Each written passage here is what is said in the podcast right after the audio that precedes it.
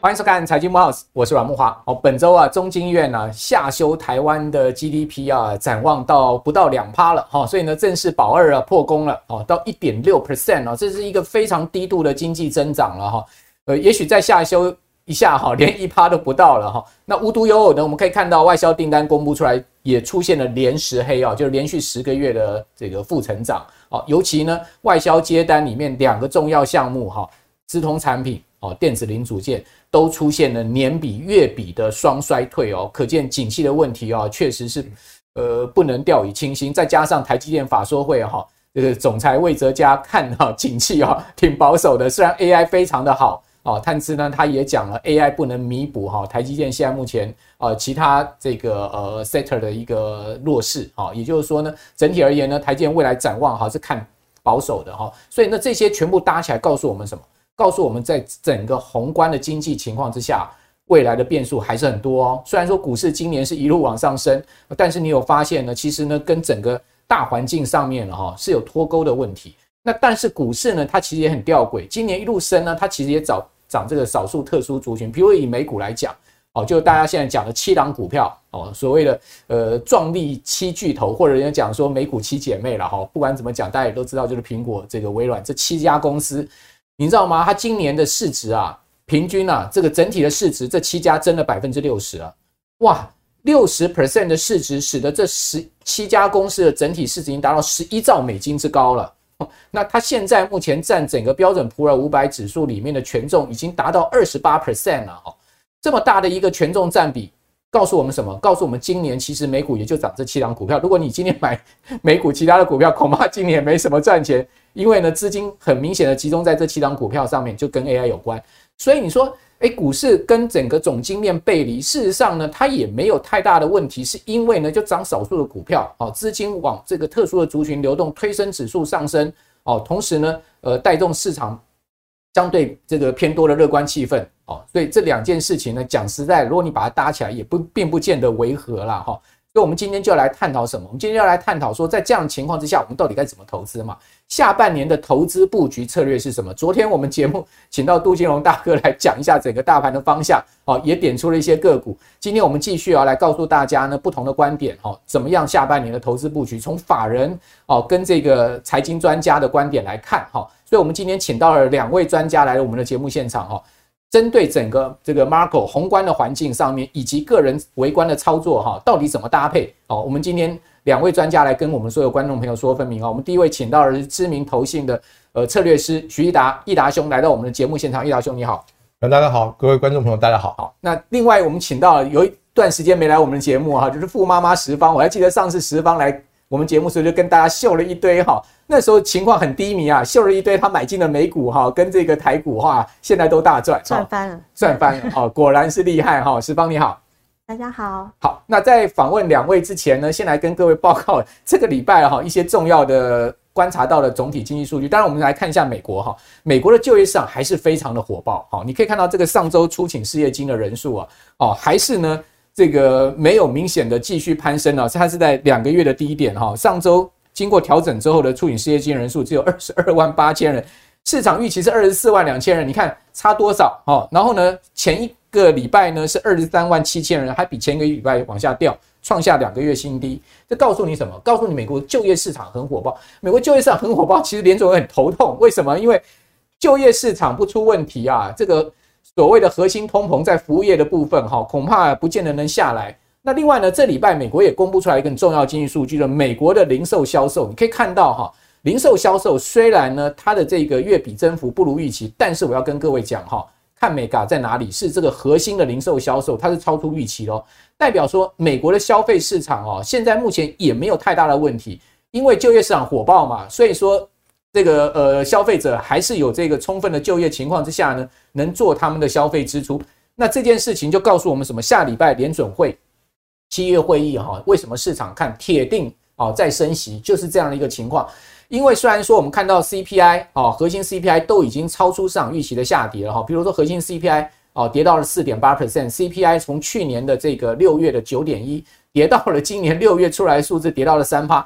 哇，大家好像松一口气。但事实上哈，你看到这两个数，你就知道说呢，为什么鲍尔不能掉以轻心，是这样的一个情况。不过，呃，看起来有人呐、啊，似乎又在下指导棋。这是谁呢？前联准会主席啊，Bernanke 哈，应该讲前前联准会主席 Bernanke 最近挺活跃的，也不知道为什么，他居然呢在这个对外宣称说呢，七月哈应该就最后一次升息了。他已经先帮鲍尔讲了这个话了。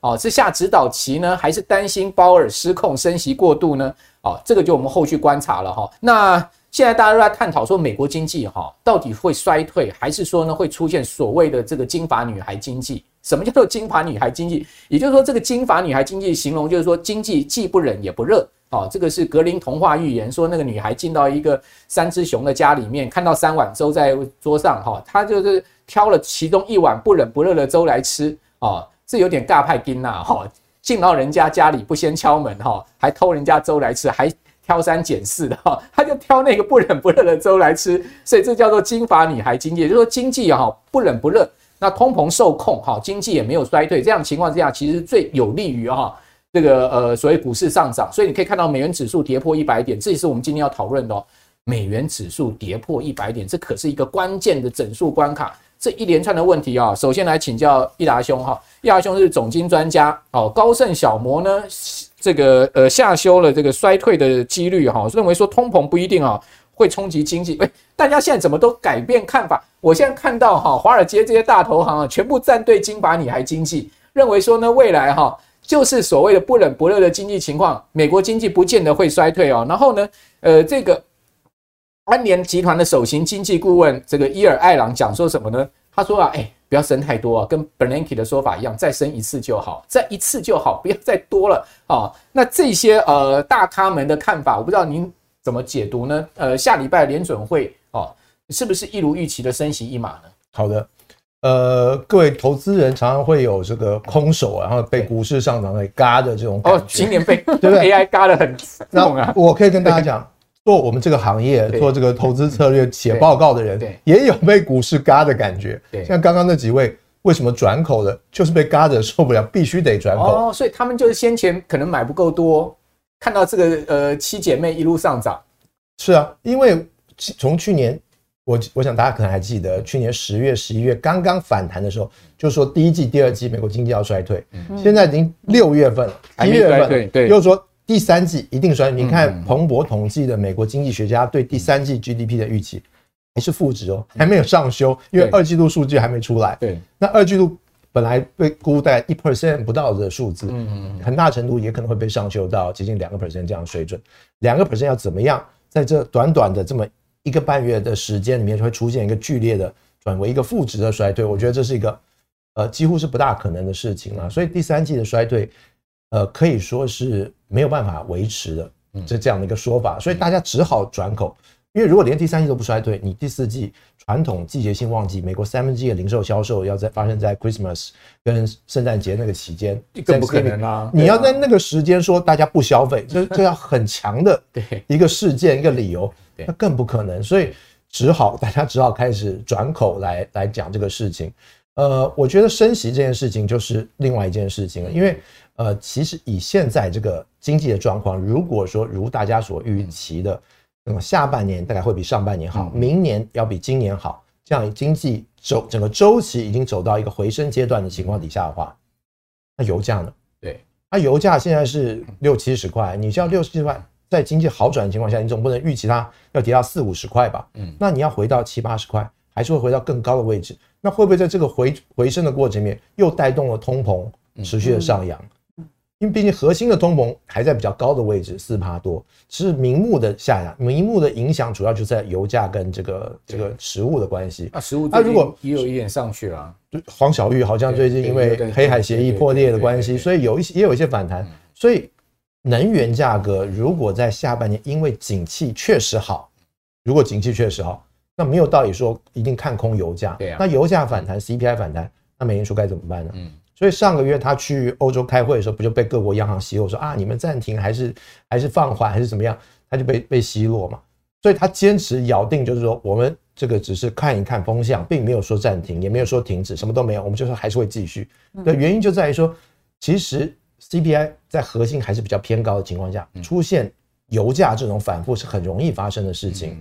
那一旦反复，他该怎么办？对，尤其是如果说他已经说好，我们升息结束了，结果啪一下回到四点五趴，对不对？油价反弹很合理嘛？那那我是升还是不升呢？对，降还是不降呢？所以在这样的情况下，我认为。呃，他真的必须要在一个比较长的时间段都保持这样的鹰派的态度，嗯、但不见得需要有鹰派的动作了，就不见得要升息，嗯、但是呢，必须要嘴巴还是要这个维持这样的鹰鹰派的这个做法，因为我们压抑压抑压抑这个对对对对对，因为我们看过去几次哈这个降息的时间，大部分都在核心通膨就就这个绿色线比较低的位置，OK，也就是说非放瑞跟核心的通膨率要拉开一个空间的情况底下，对。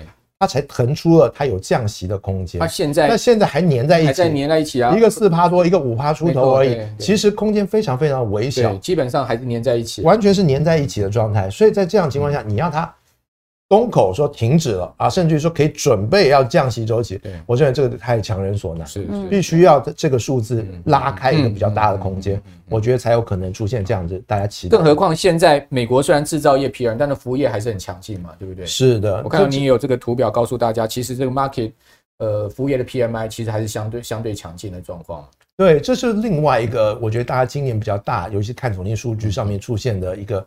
投资上的误谬啦，就觉得说哇，好像我们出口的状况非常差，连续七八个月都是负成长，负十几 percent、二十。外销订单连十个月了。但是各位要想到这件事情，其实是所有国家的制造业，其实是大家是一起都在下面的，并不是说只有我们不好。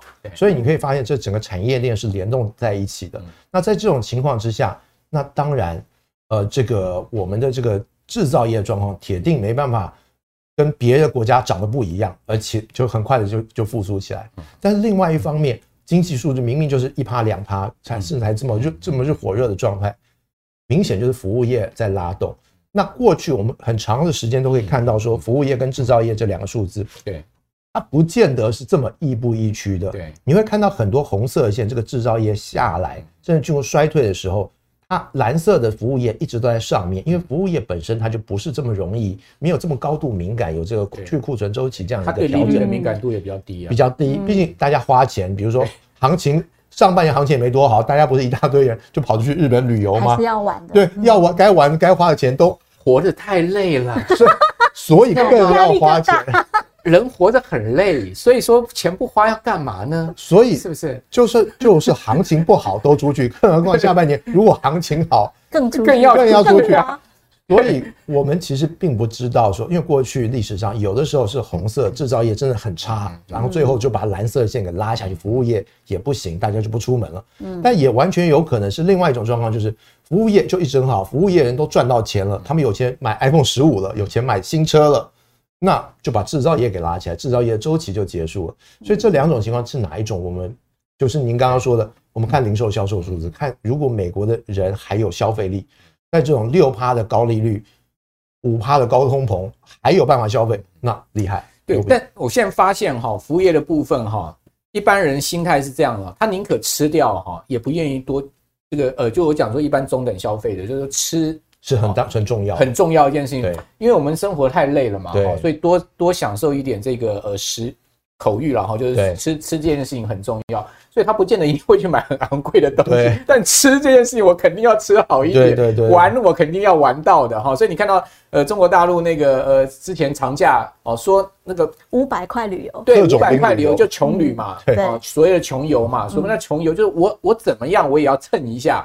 我也要出去玩一下，尽管我吃不好，我还是要出去跟大家蹭一下，就变这样的一个状况。就刚刚益达兄所讲，不过我们还是有看到一个数据，就是说，因为美国两年期跟十年期的殖利率倒挂已经非常多的这个天期了，对不对？然后就是一等于是一九八零年来最长的倒挂，还是告诉我们，就是说这种倒挂过去的这个经验，还是有经济衰退的可能，只是它可能延后到明年，会不会是这样的状况？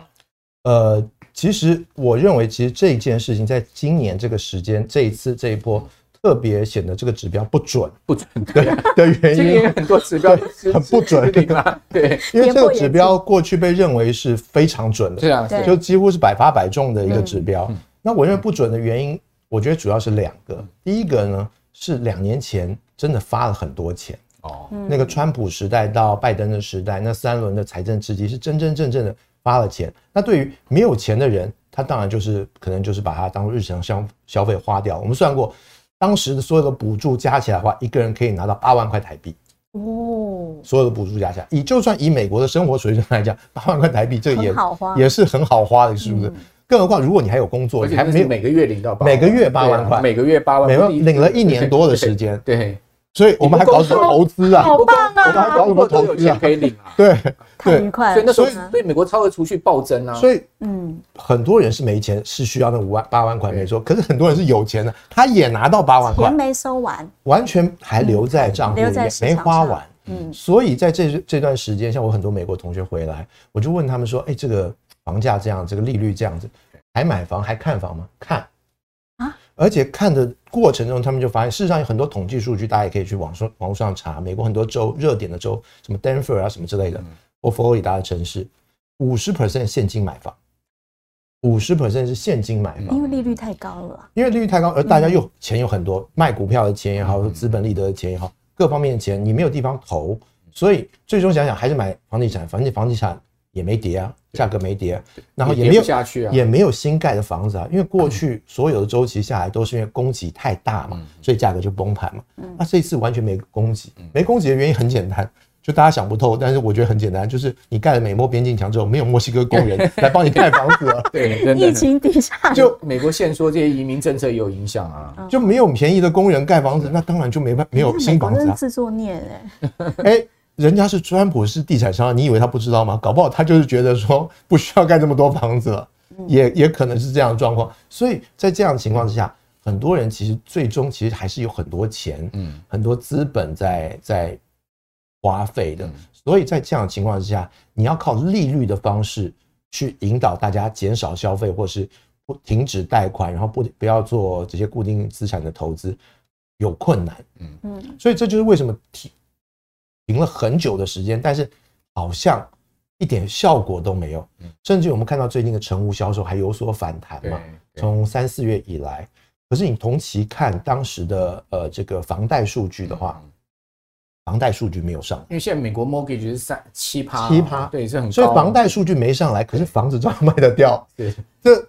我就问我们的研究员说：“这你想想看，这是有什么解释？”他说：“这不不就随便讲了一大堆。”我说：“就一个解释，那就是现金买房啊。”对，所以在这样的情况之下，呃，这个所谓的倒挂，我认为如果继续持续，老实说，钱总有花完的一天，所以呢，一定等得到你。对，所以为什么大家说够了够了，赶快结束这个这一波，就是因为如果在真正大家把钱花完之前。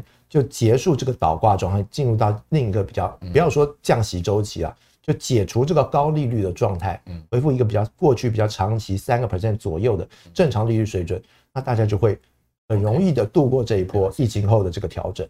但是这样子，呃，要降息或者说回到三 percent 的利率水准的话，也要联准会对于这个呃核心通膨啊下降有信心啦。是，它要达到一定的下降程度。因为刚刚义疗兄一开始也讲了嘛，就是说以美国现在这样子，目前消费那么沃那么热的，还是而且包括诶那个就业情况那么火爆的情况之下，你要你要期待通膨，要让联准放心，大概还没达到这样的状况，所以就是变成有点两难了哈。比如说你看到芝加哥费的总裁他讲什么？他说六月 CPI 显示通膨降温。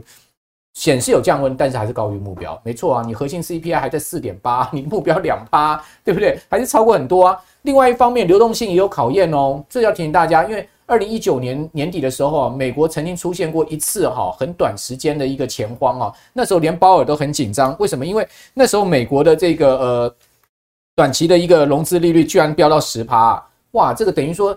很缺美元啊，那又是因为那时候就是正好就是升息 QT，呃，升息哦，加上 QT 在尾声的一个情况之下，那这一次现在大家有担心说，哎，类类似这样这样子美元的钱荒会不会来？这边就要请教你，尤其是最近美元指数又跌破一百点，哦，我们这两个问题怎么搭起来看？就是说美元指数破一百点，从去年的一一四十月的高点一路下来，看起来美元好像要走一个大熊市了，对不对？哦，它的一个呃波段上升。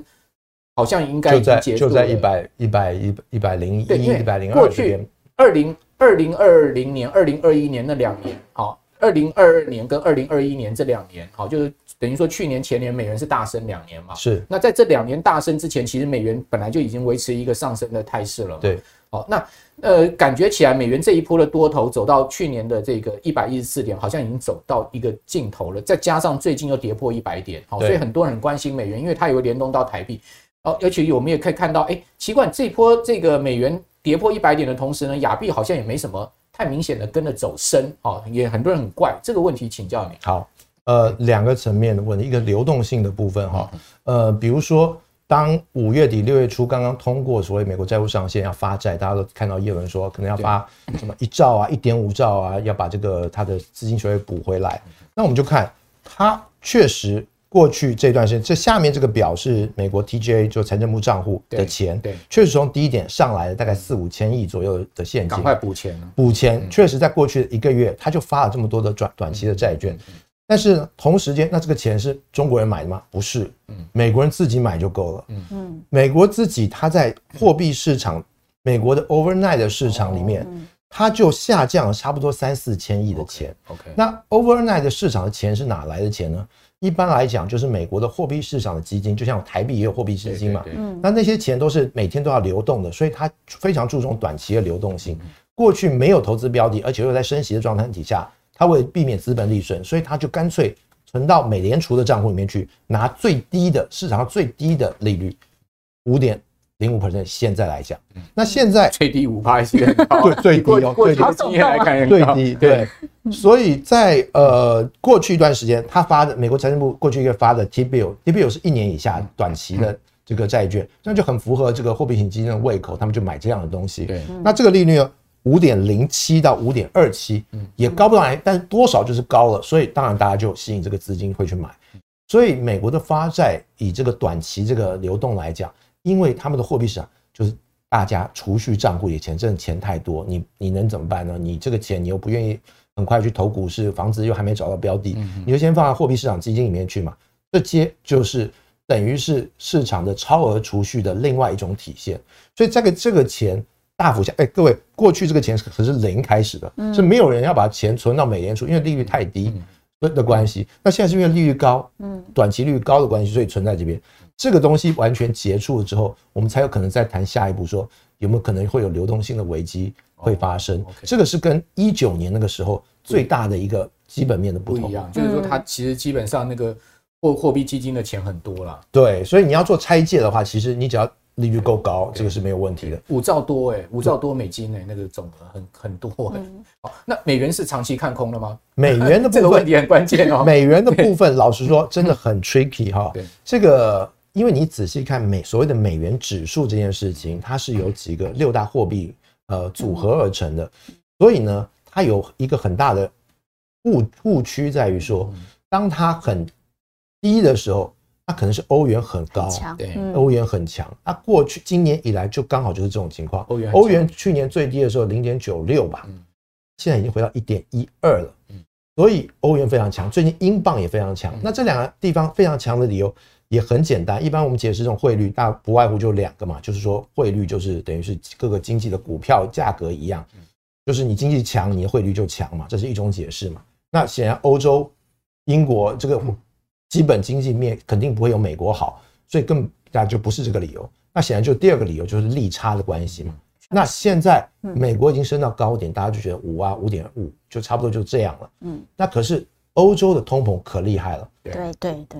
美国是通膨近尾声，欧洲通膨才刚刚开始下降。对，像像像伦敦这些地方根本就很难下降，下降幅度非常的慢。所以在这种情况下，大家都预期欧洲跟英国要强升息继续。嗯，那这样子的情况底下，欧洲那边的利差的预期就会特别强。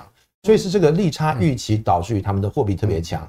那我们这边跟的老大其实是亚洲区老大是日元了。哦。那日元如果继续维持这么鸽派的态度，因为老实说，去年的态度他可不是这样了。去年上任之前可是很阴的，但是没想到上任之后就体认到现实的状况怎么样呢？就降得比别人快。哎，就说可以等一两年了。那这么长的时间，那这个可能这个周期都结束了，它还不见得要升息的话，那可能整个亚洲区的货币整体就比较偏软。毕竟大家的出口贸易。的数据又放在这边。嗯、那我常常跟一般的我们线下座谈会的朋友讲说，你就看一个数据就好了。台湾的出口什么时候回复到正成长？你再来担心台币的汇率要不要回二十八、二十九？因为不然的话，哦，一般来讲，我们是不推荐汇率的这个操作跟这个点位。我们只是举例说明。对，就在这样的情况之下，如果货出口都是双位数下跌的话，对对对，台湾的汇率基本上是没有什么太大的条件，确实了，或者央行的态度是不大会倾向。更何况整个亚币整体也是偏弱啊，因为大家出口都差。对对对，所以。跟欧洲的状况不一样，跟欧洲状况完全不一样，所以在这样的情况之下，我觉得我们跟欧洲状况是分开来看的。所以虽然看同一个美元指数，但是恐怕还是得个别的个别的这个货币来看，我觉得会看得比较清楚一点。好，好，好，所以这也为什么台台币最近这一周还是停在三十一块附近嘛？哈，它这个呃一度这个贬到三十一点四，哈，又从三十一点四呢，因为美元大落的情况之下，回到了是三十点八，但是又回贬到三十一。就是刚刚义达兄所讲的这样的状况，出口其实相真的不好了哈。展望在下半年哈，出口要回正哦，几率应该不大，可能要到明年了。我个人看法是这样。那欧洲的话，你可以看到，已经大家预估到这个 ECB 的利率，欧洲央行利率年底会到四趴嘛。英国现在已经来到五趴了，已经不比美国低了嘛。好，所以说在这样的情况之下呢，欧洲好的货币就比较有底气哈。这个就已经把这个整个宏观货币的一个讲得非常清楚。但是我想这个货币哈。是一回事，另外一回事呢，就是大家的资金哈，还是主要放在新台币啊、美美元啊这些货币上面。你还是要买一些这个会增值的资产。当然，股票就是变成我们观众朋友的首选了，对不对？不买股票买什么？哦，这个买房子呢，很多年轻人讲说我也买不起房子，所以说呢，我干脆就拿钱去买股票，看看可不可以用股票赚到赚到房子。现在大部分年轻人都是这样的想法，很多年。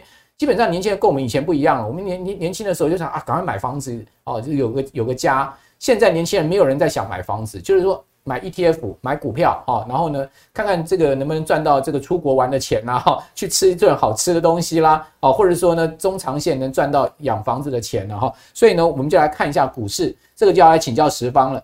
哎，据说大户回来了，大家可以看到哈，交易所的资料也显示哈。这个有交易户数哈，哇，这个从五月到六月，真的真的非常多哦，大家都看开始要来玩玩当冲了是吗？哦，当当冲占比又占到四成了，哇，把量冲到快五千亿啊，一天呐、啊，集中交易场。另外，平均每天的当冲户也明显增加了哈，那当冲占成交比重呢？哦，你可以看到呢，基本上还是维持在一个相对的热度的情况。然后呢，大户什么五亿以上的这个交易额的，一亿到五亿的中实户，一亿以下的哈，我想这个十方应该是在五亿以上吧？没有，我是散户啊，我是散户，因为十方是买了不太卖，好，所以说交易额不见得很大。哎，你不要给我入坑。但是呢，基本上存量很大。我是散户赚大钱。好，那不管怎么讲哈，来先。这个要秀一下你的持股清单，对，对，对，对不对？哇，这个厉害了！来，清单都出来了，等下对账单一并拿出来。哎，等一下，我先讲一下，大部分因为我进去的时间不太一定，对了，好。但是像我的那个和润，就是进去的现在成本是一百一，好，就是倍数嘛，倍数六倍的这个报酬。我是一百一十块进去，OK。所以我现在是要跟大家讲，这个数字是我帮大家简单计算，如果从去年的十一月，因为这就是我的持股，嗯嗯。那去年的十一月到现在为止，今天为止到底涨多少？对，好，那你会看到，我跟大家讲，我算出来的时候，我觉得非常好玩。这还不含那个除权息哈？呃，没有算，没有算，就只是算那个价价差而已。对，那我跟大家讲哈，我发现呢，我讲最多的是和润、裕荣、台积电，就是那一段时间。尽管台积电呃这个礼拜跌下去，对，联咏，然后涨比较少，居然是玉山金。哦，好。那总体来讲，我看着这个时候呢，我就去解查我的美股。我跟大家讲，台股是分时间进去，过去这几年，可是美股很整齐。我刚好是在去年十一月一笔进去，对，所以这非常容易算。我一笔进去的时候，我放最多是 QQQ。哦，OK。我想说，纳斯达克指数的，嗯，刚刚他那个阮大哥在讲说六大金刚，哎，我刚好压到六大金刚，这样哈，所以。所以你这个六大金刚平均报酬，所以我当时去检查美股的时候，发现一件很好玩的 pattern 哈。我赚最多的是 QQQ 跟 URI，嗯嗯，还有 Amazon，这是 Amazon，CM 是加拿大银行，银行是负的，AXP 是美国运通，对，好，也不是很明显的，没有那么多，对。那简单来讲，这两种涨法出现了什么？对，出现了只涨资本财跟科技股。OK，而且台湾是涨硬件，对，我们说硬科技股哈。那美国是涨软科技股。你讲说资本财是讲的像和润啊、玉玉龙这些。好，我要解释一下什么叫资本财。做这个呃租赁的。资本财是什么？比如说现在我们要出去旅游，对，那游览车公司就说啊，我买一辆游览车，游览车就是资本财。对啊，对啊，对。然后我去海滩，对，然后要下去坐水上摩托车，对。那开水上摩托车的游览公司，哎，他那一台机车就叫做资本财，用作生产工具的机器。那各位朋友啊，URI 就是，URI 是专门做什么怪手啊，租赁啊，对。和润也一样嘛？和润是汽车嘛，裕隆也是。对，台积电是晶片。好，你知道我们马上想到，没买中珠嘞？有啊，可是因为它涨很少。我跟大家承认，中珠被分红搞死了，而且它也被中国搞死，但我都没有卖，我都没有卖。好，那我先讲一下，我当时马上联想到这张图，这我很多年前看过，是 Peter，嗯嗯，这一个人哈，他是哈佛的经济学家，巨波投资法，请大家。小白一定要看这一本。好，我简单解释这个图，这是个波幅，对不对？我们都好想要巨波。呃，这个巨波是什么？在这里，这边先涨科技跟资本财。OK。上面涨原料。对。牛市衰退期涨食品跟医药。OK。尾端涨谁呢？银行。嗯嗯。那这是我的联想哈，小白型联想。哎，我现在在哪里？在这里。资本财跟科技。好，所以你看涨最多的。我的 QQQ 就是科技股，大概涨了四十四十五趴，搭到这个 AI 的顺风车，搭到搭到，嘿，很爽哦，这个。很开心，每天在家里打开就觉得可以多买一个包，然后大家看一下广明，对，这个是郑天颖老师也跟我报过的名牌，广达的这个子公司，他在我们节目也讲过，他做那个硬件伺服器，对，机器人，机器人只占十二趴啦，主要是那个固态储存器，那你看这这很夸张吧，两倍多了。那和润也一六三一百六十三趴了哈，那玉荣是五十六趴。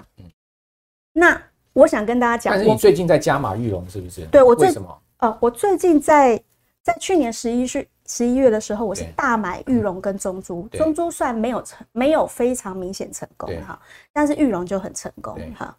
那我觉得是这样讲，我其实连台积电当时也买了一些，嗯，那我觉得今天台积电大跌嘛。礼拜五了，我们录影的时候，对，呃，那大跌的时候，我想跟大家讲，哎、欸，我还是觉得现在是在牛市的前段。哦、我来看哈，那在牛市的前段的时候，魏哲家说 AI 增长不足以 cover 掉接下来的消费疲弱。对，哎、欸，各位同学，嗯、你们听了上半段，魏哲家有讲下半段。嗯，魏哲家说，嗯。这些执行 CPU 跟 GPU 人工智慧加速器的增长，目前占台积六趴。嗯，可是我预期，这是他说的哦，未来五年内会以增长率五十趴的速度增加。他的预期到到他的这个营收会到五十趴，快接近五十趴。请大家，这个故事还没有玩完，就跟苏志峰讲的未来到处都 AI 是一样。现在只是玩刚开始，那你。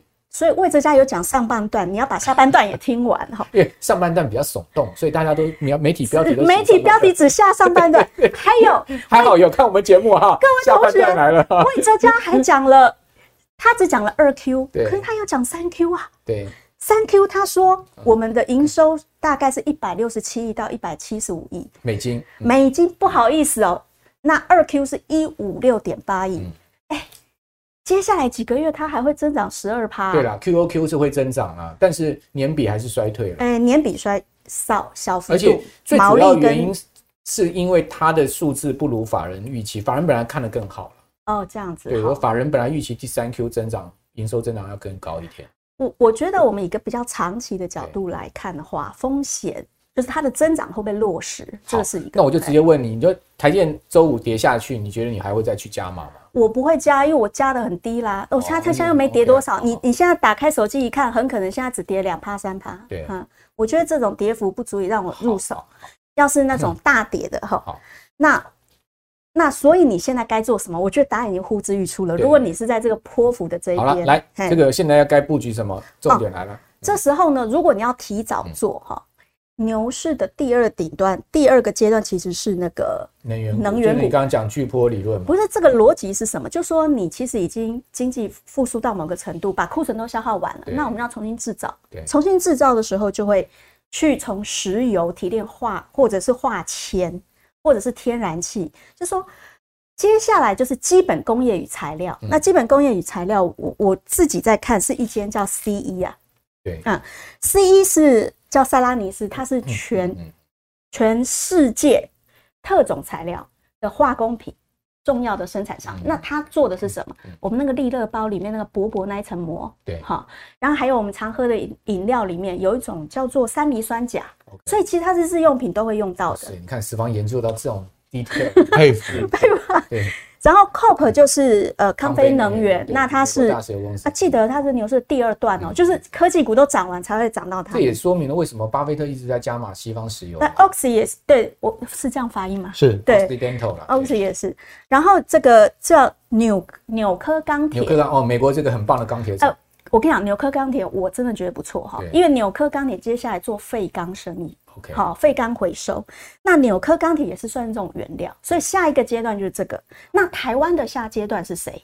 对，就是生产晶片的这些化工公司。哦、所以你看，声音三幅画，哦、我是说下一久了呢，下一段，下一段，OK，下一段，好。他们就是一直在盘嘛？就是、啊、我有观察他们做晶片的这一段，好啊，还有联华。联华就是做气体的，那都跟晶片制造有关。嗯嗯嗯，所以我觉得台湾就压晶片就对了。对，先晶片硬体，再就是晶片制造。OK，好。然后尾端是谁？对，这个时候你才要去注意，牛市已经进入有点没力的时候，你其实这时候要跑的是保守防御股。OK，所以保守防御股就是像医疗啊、大树、大树啊、中联资啊，我觉得中联资蛮好玩的。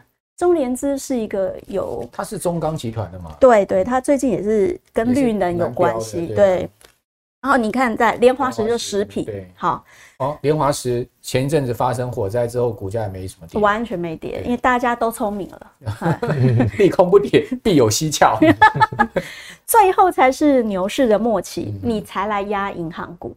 所以你如果是小白，你没有钱。哦、所以为什么玉山金没什么涨？是因为它是在牛市的末期。它就末期，现在还没有到。它的逻辑是什么？所有人都赚到钱，最后回到银行。对，哎，所以玉山就这么高了，也不会再涨。所以就停在这边，跌也没跌，不能压它，要跌要压也压富邦金。好了，哇，今天十方这个掏箱宝全部都跟大家秀出来了，不是不是，可是我要提醒大家，有一件事情千万不要碰，就是中国消费股不要碰。哦，对啊，它现在经济情况不好。哎，不是不是，我要给大家看一个表，我觉得很嗨耶。OK，太嗨了。这张这张表你看，这个是 CPI，对，各国 CPI，大家看一下，中国在哪里？红色这里，对啊，它有通缩问题嘛？大家都在高点往下，可是中国在这个底部哈，通然后更糟糕的是，下一张表，M two 哦，M two，中国的 M two 只有它在上面，所有人都在下面，哎，这什么意思？你知道它有多少 M？两百八十兆人民币耶，开什么玩笑？各位同学，这什么意思？只有他在往气球打气，可是就是没人花钱，因为他们现在都。哎，大陆人现在都把钱去还还贷款了。大陆现在都还贷款，房贷被压死了，然后失业率高，银行不敢消费。所以在这种状态下，即使中概股便宜哈，我觉得，所以像我拼多多，其实我平盘还是出掉了，我就算压错，就是我涨过一波回来失败。压对那么多，压错一档什么？对对，我认错 哈。可是我觉得现在要小心，像京东，好，好。像美团，对，好，就是它的基本消费，它一定走弱。我们没钱花，对，没钱花，我就不会股票就不会涨，它的营收就不会增加，这基本逻辑啦。嘿，好哇，这个十方今天把这个全球的 重要投资市场 都帮我们做了分析，好像把答案都讲。最后还有 ETF 要告诉我们，对不对？哦，我觉得现在你闭着眼睛还是继续买那个 QQQ 啦。哦，就是像我就不知道要买谁的时候，嗯。干脆眼睛一闭就 Q 就 Q Q Q，那 Q Q Q 是所有科技股，主要它就是前面六大金刚，对对，一百档，六大金刚占比最高。六大 Apple 那个七姐妹占它已经五十趴以上了，对对对。所以压它就是压科技股。买这个就等于说买那七档嘛。对对。哦，这个苹果、微软、谷歌、亚马逊、辉达、特斯拉、特斯拉。嗯。哦，哎，还一档是谁？那个 Meta，什么落了 Meta？所以你看，有软体又有硬体。对对。压它就是压美股。好，QQQ 啦哈，大家记得哈，不是软糖哦，QQQ 是那个纳萨克一百这个 ETF 哈。那最近它要做一下权重的调整，因为这七档占比太高了，所以它要再平衡。好，再平衡一下。好，不过我想这个再怎么平衡呢，也不会影响到哈这个科技股未来的一个这个长线多头的气势了哈。因为讲实在的。你现在不买 AI，你要买什么？因为未来企业自认知说，你看到台积电的说法，最主要还是在 AI 这一块上面。所以今年哈，也不能讲说全球股市乱涨哈。刚刚从易达兄到十方，大家都点出了一个共同方向发展的一个方向，就是说呢，钱虽然说呢慢慢在回收，但是基本存量还是非常大。哈，那在这样情况之下，大家还是要去投钱。好，那投钱呢，还是要往最强的去投。好，所以呢，我们就是抓那个龙头的呃标的去投就对了。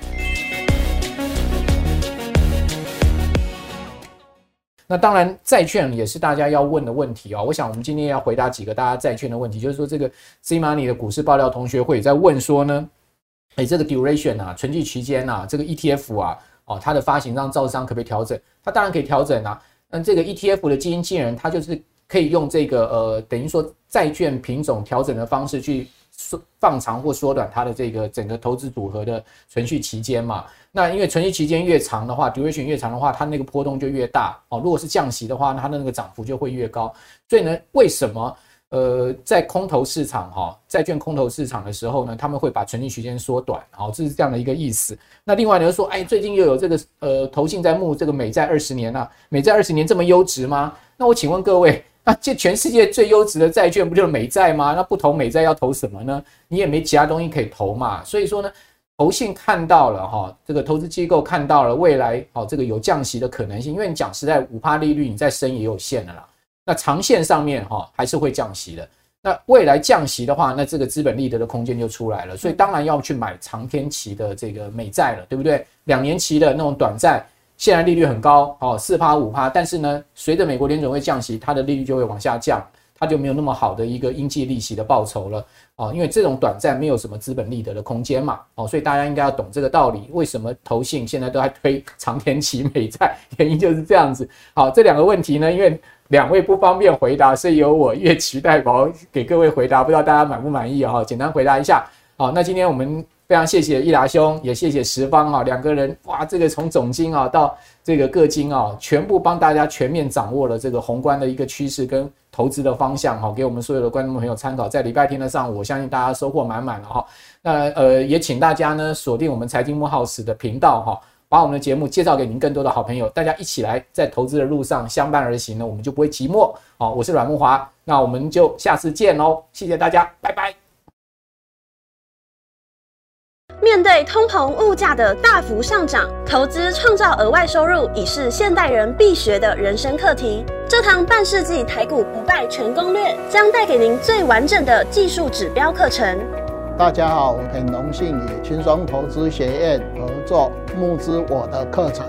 本课程叫做《半世纪台股不败全攻略》，将是我累积半世纪的统计所归纳出最具系统性的综合指标课程。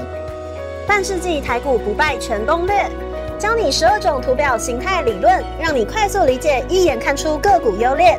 二十五种技术指标全收录，所有指标都将助你提高投资胜率。正确的分析方法加上正确的投资策略，帮你获利极大化。我是杜金龙，台股实战半世纪的我，将用最轻松简单的教学方式，教你把各种图表指标理论。